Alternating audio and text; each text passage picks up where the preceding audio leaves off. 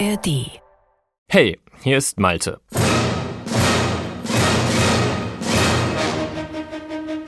Das glorreiche Team von Scoresnacks ist zurück aus der Sommerpause. Wir haben für die nächsten Wochen viele Überraschungen und auch ganz große Klassiker der Filmgeschichte für euch in unseren Satteltaschen.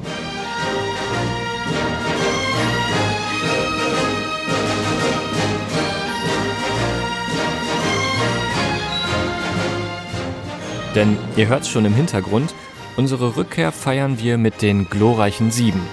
Denn das hier hat nicht nur Filmgeschichte geschrieben.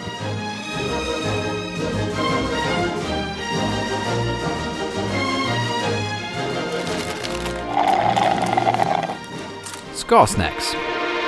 Die Musik deiner Lieblingsfilme. Wie sich das für eine Western-Folge gehört, fängt unsere Geschichte in Japan an. Wer kennt sie nicht, die Cowboys von Okinawa.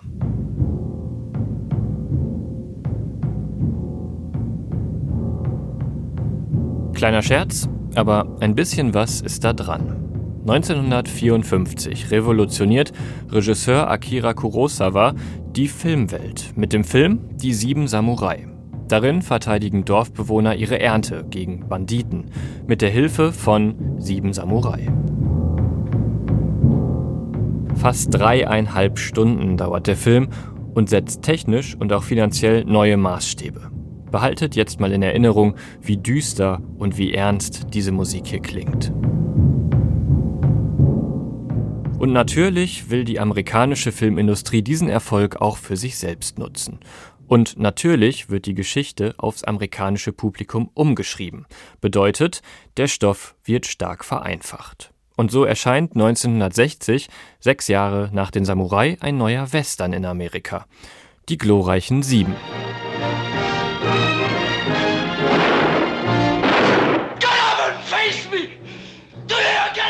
Der Streifen ist nun deutlich kürzer und auch bunter als die japanische Vorlage. Dennoch ist der Film oft ein bisschen behäbig und ein wenig zäh. Damit die Besucher nicht einschlafen, engagiert Regisseur John Sturges den Komponisten Elmer Bernstein. Der soll für das nötige Feuer in der Bohnendose sorgen. Und so klingt das Ergebnis dieses Auftrags.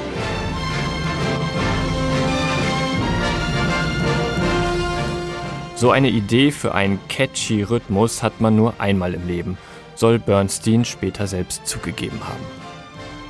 Aber was genau macht er da eigentlich? Also normalerweise ist ein Reitrhythmus für einen Westernstreifen sowas hier. Bernstein hingegen nutzt einen Rhythmus, der originaler ist und in seinem Gestus und Tempo vielleicht etwas an den berühmten Nationaltanz Mexikos erinnert.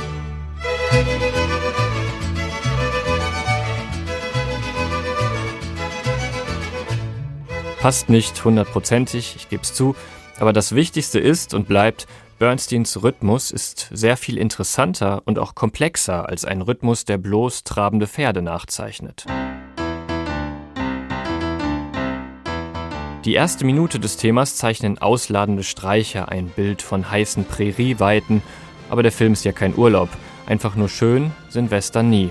Und so stolpern die Streicher im ungeraden Rhythmus immer wieder und bringen uns damit doch wieder irgendwie aufs Pferd. Aus diesem Stolpern entwickelt sich dann auch der Drive des Stücks. Was natürlich ebenfalls in keinem Western fehlen darf, eine Gitarre.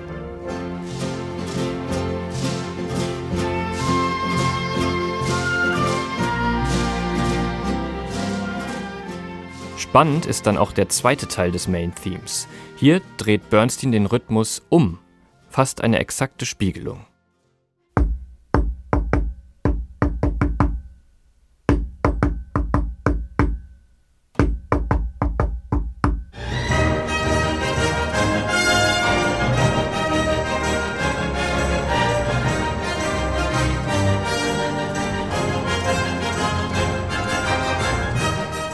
Und das alles, wir müssen uns das nochmal klar machen, für einen eher langsam geschnittenen Film, der durch die Musik erst Tempo aufnimmt.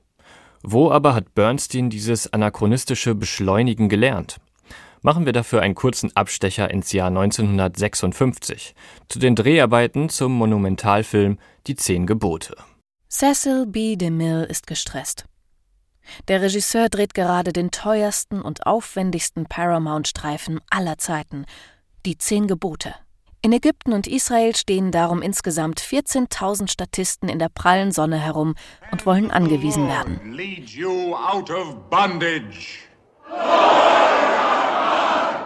Jetzt gerade geht es um eine Schlüsselszene, den Auszug der Israeliten unter der Führung von Moses aus der Sklaverei der Ägypter. Die Sonne brennt. Die Szene wird schon den ganzen Tag geprobt. 5000 Soldaten der ägyptischen Armee spielen die Israeliten. Und als Charlton Heston als Moses seinen Stab erhebt, marschieren sie los. Langsam, getragen, aber stetig weiter nach vorne. Und genauso langsam und getragen klang dann eben auch Bernsteins Musik. Zeigen kann ich euch die nicht, denn was Bernstein da komponiert hat, das passt dem Regisseur DeMille überhaupt nicht. Bernstein betont selbst, er habe doch nur komponiert, was zu sehen war, die langsame Bewegung einer Menschenmasse. Mit einem Regisseur legt man sich allerdings nicht an, und darum probiert der Komponist nun etwas anderes.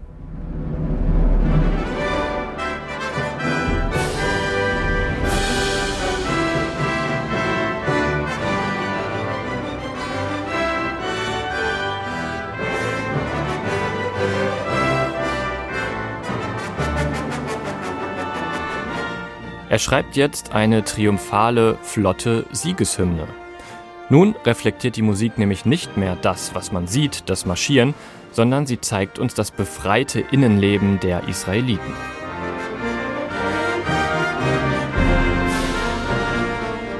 DeMille ist zufrieden und Bernstein hat seine erste Hitmusik. Diesen Trick, eine epische Szene weniger durch beschreibende Musik zu untermalen, sondern eher durch eine Musik, die das Gefühl verkörpert, das der Zuschauende bekommen soll, den wendet Bernstein dann eben vier Jahre später auch bei den glorreichen Sieben an.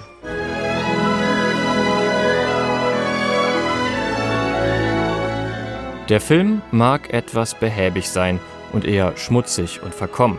Mit diesem Score aber fühlen wir uns beschwingt, aufgeregt und bereit für neue Abenteuer.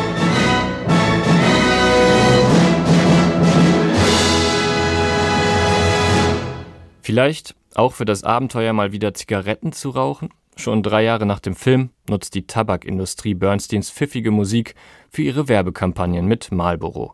Übrigens mit einem langweiligen Reitrhythmus, der den coolen mexikanischen ersetzt. You don't see many wild stallions anymore.